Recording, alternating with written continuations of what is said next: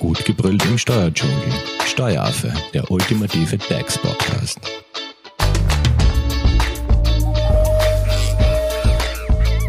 Hallo und herzlich willkommen beim Steueraffen. Wuhu, wir sind angelangt bei der 200. Folge. Ich kann es kaum glauben. Und wir sind nach wie vor beim Thema Krankenstand, nämlich beim zweiten Teil zum Thema Krankenstand. Ähm, zu Gast im Studio ist Christine Höller von der Hoferleitinger Steuerberatung und ich habe mich mit ihr bereits im ersten Teil über so allgemeine Fragen rund um den Krankenstand unterhalten, nämlich ähm, welche Pflichten hat der Dienstnehmer, wenn er krank wird, ist ein Kuraufenthalt auch als Krankenstand zu sehen und vor allem, worauf muss der Arbeitgeber achten? Eine brennende Frage, die im ersten Teil unbeantwortet blieb, ist natürlich das Thema der Entgeltfortzahlung. Ähm, deswegen würde ich da ganz gleich gerne mal ins Thema reinspringen. Und Chrissy, wie viel Geld erhält jetzt ein Dienstnehmer vom Arbeitgeber bei einer Entgeltfortzahlung im Fall eines Krankenstands? Ja, ja, liebe Simone, wie wir schon vorher beim ersten Teil gesagt haben, gibt es diese Entgeltfortzahlung. Diese Entgeltfortzahlung, äh, wie gesagt, sind sechs Wochen voll. Fürs erste Jahr vom zweiten bis zum 15. Jahr sind es acht Wochen voll und vier Wochen halb. Vom 16. bis zum 25. Jahr sind es zehn Wochen voll und vier Wochen halb wieder. Und ab dem 26. Jahr sind es dann schon zwölf Wochen voll und vier Wochen halb. Äh, diese Entgeltfortzahlung kann man sich so vorstellen, der Dienstnehmer hat pro Arbeitsjahr im Grund, also im Grunde nach pro Arbeitsjahr dieses Kontingent. Das heißt, mit jedem neuen Arbeitsjahr fängt, fängt ein neues Kontingent eigentlich an zu laufen. Man kann zwar unter gewissen Umständen mittels Vereinbarung eine Umstellung auch auf das Kalenderjahr machen. Äh, diese aber ist ein bisschen sehr komplex und kann unter Umständen eher zu Nachteilen führen für den Arbeitgeber, auch natürlich für den Dienstnehmer. Also, wenn der Dienstnehmer jetzt, wie gesagt, krank ist, dann muss ich natürlich als Arbeitgeber jeden einzelnen Krankenstandstag auch äh, haben, weil auf dieses Kontingent, was ich ja für ein Jahr habe, äh, sind ja alle Krankmeldungen, die bei der ÖGK eingegangen sind, anzurechnen. Das heißt, wenn jetzt ein Arbeitgeber nicht alle Krankenstände meldet, dann kann die Lohnverrechnung eigentlich nie richtig die Entgeltfortzahlung bestimmen. Deswegen ist es eigentlich immer sehr, sehr wichtig, dass man seinen Lohnverrechner äh, oder Personalabrechner wirklich jeden Krankenstand, der bei der ÖGK gespeichert ist, auch mitteilt. Dazu zählen aber keine Krankenstände, wie es manchmal in Firmen ist, wenn einer jetzt da sagt, okay, ich habe jetzt Migräne, ich brauche jetzt dafür keine Krankmeldung von der ÖGK, ich kann so daheim bleiben. Also diese Tage werden auf die Entgeltfortzahlung nicht angerechnet. Also wirklich nur das, was bei der ÖGK eingeht. Aber das heißt, ähm, man zahlt seinen Mitarbeiter so viel, als wenn er ganz normal im Dienst wäre, oder? Genau, also es ist so, dieses Entgeltfortzahlungsgesetz sagt einfach für diesen Zeitraum, der Dienstnehmer muss das erhalten, was er erhalten hätte, wenn er da gewesen wäre. Also dazu wird der, in der Praxis also ein Schnitt der letzten 13 Wochen genommen.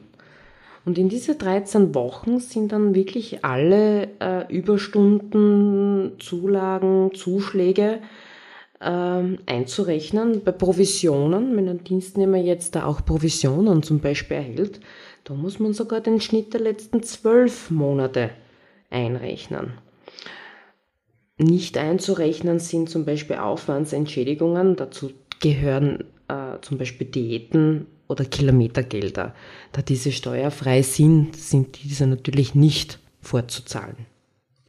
Also äh, Kollektivverträge und Betriebsvereinbarungen oder auch ein Arbeitsvertrag können natürlich für den Arbeitnehmer da auch günstigere Bestimmungen vorsehen. Also man muss da immer nachschauen auch. Mhm. Ähm, lass mich noch einmal ganz kurz zurückkommen. Du sagst immer, dass man sechs Wochen voll, also im ersten Jahr sechs Wochen voll zu bezahlen hat und vier Wochen halb und dass sich das dann äh, maximiert je nach Dienstjahren. Aber ich habe einmal irgendwo gehört, dass ja ab einem gewissen Zeitpunkt die ÖGK diese Entgeltfortzahlung übernimmt. Weil ich denke mir so, wenn ich jetzt Arbeitgeber bin und mein Mitarbeiter ist, ähm, er ist jetzt noch kein Jahr bei mir, sprich ich zahle jetzt sechs Wochen voll und vier Wochen halb ähm, und der ist aufgrund eines, ja, eines längeren Krankenstands einfach länger abwesend. Wie ist es dann? Bekommt der Mitarbeiter dann irgendwann ab einem gewissen, sagen wir so jetzt nach zehn Wochen in dem Fall gar nichts mehr? Oder übernimmt dann die ÖGK, wie ich es einmal so irgendwo gehört habe? Oder wie, wie ist das zu sehen? Wie ist das aufgeteilt? Genau, also ab diesem Zeitpunkt, wo die halbe Entgeltfortzahlung einsetzt, übernimmt die andere Hälfte die ÖGK. Nach diesen vier Wochen übernimmt komplett die ÖGK. Hier ist natürlich auch wieder wichtig, der Arbeitgeber muss dort eine Arbeits- und Entgeltbestätigung mittels ELDA an die ÖGK übermitteln, damit natürlich die ÖGK das Entgelt für den Dienstnehmer berechnen kann. In der vollen Höhe. Genau. Mhm. Und bekommt jetzt der Arbeitgeber auch einen Ersatz für den Krankenstand in irgendeiner Form? Weil ich denke mir immer so, wenn es ein längerer Krankenstand ist und der Mitarbeiter länger ausfällt, dann ist das ja eine Ressource, eine wichtige Ressource, die mir als Arbeitgeber ja auch fehlt, oder? Äh, ja, natürlich, abgesehen von der Arbeitsleistung ist es auch so, dass der Arbeitgeber, wenn der Krankenstand länger als elf Tage dauert, einen Rückerstattungsantrag bei der AUVA stellen kann. Bei diesem Rückerstattungsantrag äh, kriegt er bis zu 58 Prozent des Bruttolohns für die Zeit der Krankheit ersetzt. Diese Regelung gilt allerdings nur für Betriebe, die unter 50 Dienstnehmer beschäftigt haben. Also Betriebe, die über 50 Dienstnehmer haben, können keinen Antrag auf Rückerstattung bei der AUVA stellen. Du bist auf der Suche nach einem Steuerberater? Dann bist du bei Hofer Leidinger Steuerberatung gut aufgehoben. Nutze jetzt die Möglichkeit eines kostenlosen Erstgesprächs. Denkbar machbar. Mehr dazu unter www.hoferleidinger.at. Kann man jetzt eigentlich im Krankenstand auch eine Dienstgeberkündigung aussprechen oder eine einvernehmliche Auflösung des Dienstverhältnisses? Weil wenn ich als Arbeitgeber sage, okay, irgendwie, das bringt sich nichts mehr, der, der Mitarbeiter ist mir einfach zu lang, zu oft im Krankenstand, ähm, ich will den ersetzen, ich will den rausschmeißen. Also grundsätzlich ist es so, dass eine Kündigung immer ausgesprochen werden kann. Ähm, man braucht sie auch nicht begründen. Warum oder wieso ist sogar in der Praxis eigentlich besser, dass man diese nicht begründet. Äh, es existiert aber auch kein äh, Kündigungsverbot im Krankenstand. Also das Weil das war immer so ein bisschen so das Tabu-Thema. Na, ein Mitarbeiter im Krankenstand kann, der, da kann man ja nicht kündigen oder wenn ich krank bin, kann ich nicht gekündigt werden, da passiert mir nichts. Kündigen kann man ohne weiteres Immer. Auf jeden Fall. Ähm, allerdings ist es für einen Arbeitgeber leider Gottes dann so, ich kann zwar ein, ein Dienstverhältnis arbeitsrechtlich beenden, Bedeutet, wenn ich jetzt da zum Beispiel den Fall habe, ähm, ich habe einen Dienstnehmer, der ist bei mir erst kurz beschäftigt und ich habe jetzt eine Entgeltfortzahlung von acht Wochen voll und vier Wochen halb. Und ich habe jetzt da laut äh, Kollektivvertrag äh, oder Gesetz einen Monat Kündigungsfrist, weil er erst so kurz bei mhm. mir ist, oder manche Kollektivverträge haben auch kürzere Kündigungsfristen, vor allem die Saisonbetriebe, dann habe ich dieses Problem, dass ich zwar das Dienstverhältnis arbeitsrechtlich beenden kann unter Einhaltung der Kündigungsfrist. Bedeutet zum Beispiel, äh, im Krankenstand muss die Kündigungsfrist enden. Das Arbeitsverhältnis endet dann dort, aber und jetzt kommt das große Arbeitgeber und meistens der Wermutstropfen für die Dienstgeber. Meine Entgeltfortzahlungspflicht endet nicht damit als Arbeitgeber. Okay, das heißt, ich kann den Mitarbeiter zwar rausschmeißen, aber ich muss den weiterhin bezahlen. Genau. Und zwar bis zum Ende des Krankenstandes beziehungsweise bis zur Ausleistung. Also im schlimmsten Fall sage ich mal zwölf Wochen. Es gibt da ja, natürlich wieder ganz besondere Konstellationen. Deswegen, da muss man aber bitte immer Rücksprache halten. Das bedeutet, wenn zum Beispiel das Arbeitsjahr, äh, das Krankenstandsjahr neu zu laufen beginnt und sich das mit den Kündigungsfristen überschneidet. Aber da bitte immer im Speziellen bei so einem Fall mit eben den Personalabrechner oder mit einem äh, Juristen Rücksprache halten. Gut, aber kommen wir nochmal zum Thema Kündigung und Krankenstand. Ähm, wie kann ich jetzt eine Kündigung im Krankenstand eigentlich aussprechen? Weil wenn der Mitarbeiter ja nicht da ist, wie kann ich den über die Kündigung informieren? Genau, also das direkte Gespräch wird meistens eben nicht möglich sein. Ähm, wenn das Ganze über Telefon erfolgen kann, würde ich jedenfalls dazu raten, dieses Telefongespräch unter Zeugen zu führen. Also im Idealfall wirklich auf Lautsprecher zu schalten und das Gegenüber zu informieren, dass eben vielleicht die eine dritte Person zuhört. Genau. Mhm. Äh, und dann wirklich das aussprechen, damit man das auch beweisen kann, dass der Dienstnehmer das erhalten hat. Wenn das nicht der Fall sein sollte, dann bleibt eigentlich nur der Post weg. Ähm, da muss man eben die, die Zustellungsfrist äh, mit einbeziehen. Das heißt also, als Ausspruchstermin gilt nicht, wann ich sie abschicke, die Kündigung, mhm. sondern die Kündigungsfrist fängt erst mit Zustellung, mit Erhalt der Kündigung. Das heißt, auf alle Fälle eingeschrieben senden. Ne? Auf jeden Fall. Beim Krankheit hat man natürlich wieder das Problem, äh, was ist, wenn der Dienstnehmer jetzt da zum Beispiel Kurzaufenthalt im Krankenhaus hat. Ähm, da wird wieder die Frist gehemmt und das kann unter Umständen auf Lasten des Arbeitgebers gehen. Äh, wenn man wirklich ganz sicher gehen will, dann ist am besten ein Bote. Mhm, das heißt, auch wenn der Bote dann die Kündigung ins Krankenhaus und am Nachtkastel ablegt, gilt es als zugestellt und. Genau, also es mhm. ist natürlich äh, eine Unterfertigung äh, zu empfehlen. Mhm. Okay, das heißt, immer schauen, dass diese äh, Entgegennahme in irgendeiner Form bestätigt. Genau, also man sollte diese immer schriftlich bestätigen lassen. Mhm. Ähm, und wie schaut es jetzt eben aus bei einer mündlichen Bestätigung? Du hast schon gesagt, am besten äh, mit, mittels Zeugen. Genau, genau. Ich meine, es gibt natürlich auch den Extremfall, zum Beispiel der Mitarbeiter hat einen, einen Autounfall und liegt im Koma. Was, wie kann ich einen Koma-Patienten kündigen? Ja, also das, das, das sind wieder solche Spezialfälle, die in der Praxis ganz, ganz selten vorkommen und natürlich mit einem wahnsinnigen Aufwand seitens des Arbeitgebers auch verbunden sind.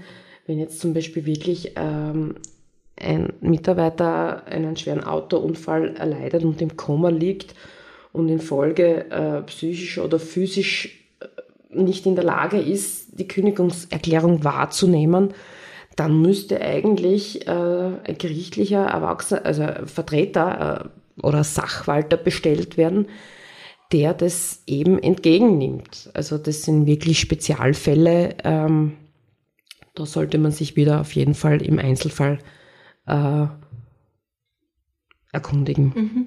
Das heißt aber, äh, wie du schon vorher erwähnt hast, ähm, auch wenn die Kündigung zugestellt wird, das Dienstverhältnis äh, beendet wird, der Anspruch auf Entgeltvorzahlung bleibt bestehen, eben je nachdem, wie nach der Staffelung, genau. aber die Entgeltvorzahlung. Also über die Kündigungsfrist Frist hinaus. hinaus. Genau, genau. Jetzt gibt es natürlich, wenn wir schon beim Thema Spezialfälle sind, was ist jetzt, wenn ich, ähm, der Mitarbeiter ist noch nicht krank, äh, ich will den aber loswerden und spreche eine Kündigung aus. Und dann ist der Mitarbeiter plötzlich krank. Wie schaut's ja. da aus? Das heißt, ich kündige und dann ist der Mitarbeiter im Krankenstand.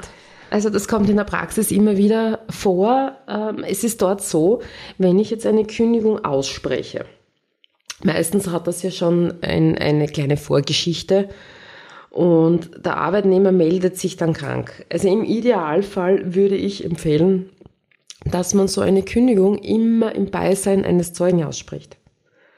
Es gibt dann so Spezialfälle, wenn der Dienstnehmer um 8 Uhr in der Früh kommt, äh, der Arbeitgeber um 9 mit ihm das Gespräch sucht, äh, die Kündigung ausspricht um 10 der Dienstnehmer das Unternehmen verlässt mit der Krankmeldung, ähm, er zum Arzt geht. Der Arzt schreibt ihm natürlich diesen Krank Tag krank und dann kann es schon natürlich seitens der ÖGK zu Rückfragen kommen oder auch arbeitsrechtlichen Rückfragen. Deshalb ist es immer wichtig, dass man wirklich die Kündigung ausspricht im Beisein vom Zeugen, dass man sagt, okay, der Dienstnehmer war nicht krank. Der war da. Zum Ausspruch. Aber wann endet jetzt da die Entgeltfortzahlung, also der Anspruch auf die Entgeltfortzahlung? Also da in diesem Fall wäre es dann ein bisschen besser für einen Arbeitgeber so gesehen. Ähm, ich habe dann meine Kündigungsfrist. Diese Kündigungsfrist läuft dann, wenn der Arbeitnehmer jetzt die ganze Kündigungsfrist krank ist oder darüber hinaus dann endet es trotzdem mit meiner Kündigungsfrist. Das heißt, ich habe keine Entgeltfortzahlung über das Bestehen mhm. der Kündigungsfrist hinaus. Das ist aber wirklich nur in dem Fall, wenn ich als Arbeitgeber unter Anführungszeichen schneller bin als der Dienstnehmer. Und in welchen weiteren Fällen gibt es weitere Fälle, wo es zu keiner Entgeltfortzahlung mehr kommt? Also man kann die Frage Beispiel, eher umgekehrt. Wenn ich sage Probezeit oder so, solche ah, ja. Themen, also weil das ist ja oft einmal so, äh, Mitarbeiter startet, es ist ein Monat Probezeit vereinbart, der Mitarbeiter ist krank und ich sage, na, also das interessiert mich nicht, also den also, werde ich nicht weiter beschäftigen. In der Probezeit kann ich natürlich äh, das Dienstverhältnis auflösen und ich habe keine Entgeltfortzahlungspflicht. Da bitte aber immer nachschauen, wie lang die Probezeit wirklich ist. Weil Kollektivverträge sehen da unterschiedliche Regelungen vor. Und wie schaut es bei einer gerechtfertigten Entlassung aus? Also eine gerechte, eine gerechtfertigte Entlassung ist natürlich immer ein sehr heikles Thema und immer mit einem Restrisiko für Arbeitgeber verbunden. Ähm, wenn die Entlassung jetzt wirklich gerechtfertigt ist, dann würde es natürlich auch gleich enden. Mit dem Ende des Arbeitsverhältnisses genau. und es genau. kommt zu keiner Fortzahlung. Genau. Aber wie gesagt, Entlassungen sind im Allgemeinen äh, sehr heikel und können auch zu Lasten des Arbeitgebers gehen unter Umständen. Also hier hängt es immer mhm. vom richterlichen äh, Wohlwollen ab. Wohlwollen ab. Und wenn jetzt der Mitarbeiter kündigt, also bei Arbeitnehmerkündigung? Bei Arbeitnehmerkündigung ist es so, der Mitarbeiter hat eine Kündigungsfrist einzuhalten. Wenn er während dieser Kündigungsfrist krank wird, dann ist er eben krank, aber es endet natürlich, da gibt es keine Entgeltfortzahlung. Gut, ich glaube, wir haben jetzt einen guten Überblick zum Thema Entgeltfortzahlung erhalten. Gibt es jetzt noch irgendein Thema, äh, was in der Praxis auch immer wieder brennt oder ähm, Fragen, die da aufkommen? Ja, es gibt da ein bisschen ein Thema, ähm, und zwar oft auch äh, wird angesprochen eine einvernehmliche Auflösung. Also eine einvernehmliche Auflösung heißt ja, ich im beiderseitigen Einvernehmen löse ja. ich das Dienstverhältnis im Hier und Jetzt auf. Früher ist das gegangen, dass man das auch im Krankenstand gemacht hat. Nur seit zwei Jahren hat es da eine Änderung gegeben und auch ein OGH-Urteil, also seit zwei Jahren ist es so, ich kann im Krankenstand einvernehmlich auflösen. Das entbindet mich aber nicht von der Entgeltfortzahlung. Okay, das heißt, trotz einvernehmlicher Auflösung äh, ist man an diese Fristen der Entgeltfortzahlung gebunden. Genau, man ist an diese Zeiten der Entgeltfortzahlung gebunden und muss dann eben für sechs, acht, zehn oder zwölf Wochen eben voll, voll und vier Wochen halb, halb mhm. fortzahlen. Ähm, man muss da auch ein bisschen aufpassen. Also wenn jetzt ein Dienstnehmer zu mir kommt als Arbeitgeber und sagt, lieber Arbeitgeber, ich gehe jetzt in Kur. Und zwar, ich habe nächste Woche am Montag einen Termin und er sagt mir das am Freitag, äh, er sagt mir das am Donnerstag. Zu kurzfristig? Genau, und äh, der Dienstnehmer sagt, äh, ja, lösen wir halt inzwischen einvernehmlich auf oder auch der Arbeitgeber. Da muss man aufpassen, ähm, denn das ist alles natürlich bei der ÖGK gespeichert. Und die ÖGK sagt, wenn das im Zusammenhang mit einem Krankenstand oder einem voraussehbaren Arzt, äh, ähm, äh, nicht Arztbesuch, sondern einen Krankenhausaufenthalt oder einer Kur äh, in Verbindung gebracht werden kann, akzeptiert das die ÖGK nicht. Also das heißt, man sollte da schon schauen, dass diese einvernehmliche Auflösung nicht im Zusammenhang mit einer Krankheit, einem Kuraufenthalt äh, steht. Das heißt, die ÖGK kann man einfach nicht austricksen. Genau. ähm, Chrissy, ich glaube, jetzt haben wir einen guten Überblick zum Thema Entgeltvorzahlung bei Krankenstand erhalten. Jetzt gibt es natürlich auch noch Sonderfälle eines Krankenstandes, wenn man einen Arbeitsunfall hat oder es gibt ja unterschiedliche Dienst, weitere Dienstverhinderungsgründe und über die würde ich mich ganz gern mit dir im nächsten Teil, im dritten Teil unterhalten. Sehr gerne, Simone. Wenn es jetzt aber zum Thema Entgeltvorzahlung noch Fragen gibt, wie erreicht man dich am besten? Unter graz.hofer.leitninger.at. Perfekt. Und ihr könnt eure Fragen natürlich auch über unsere Social Media Kanäle stellen. Wir leiten diese gerne weiter. Vielen lieben Dank an dich, Chrissy, und danke euch fürs Zuhören. Tschüss. Danke, tschüss. Das war Steueraffe. Wenn ihr noch Fragen, Wünsche oder Anregungen habt, nutzt die Social Media Kanäle. Den Steueraffen findet ihr auf Facebook und auf Instagram. Hinterlasst einfach ein Like oder einen Kommentar. Und wenn ihr keine Podcast-Folge mehr verpassen wollt, dann abonniert den Steueraffen in eurer favorisierten Podcast-App. Weitere Infos findet ihr auch unter www.steueraffe.at. Vielen Dank fürs Zuhören, bis zum nächsten Mal, wenn es wieder heißt, gut gebrüllt im Steuerdschungel.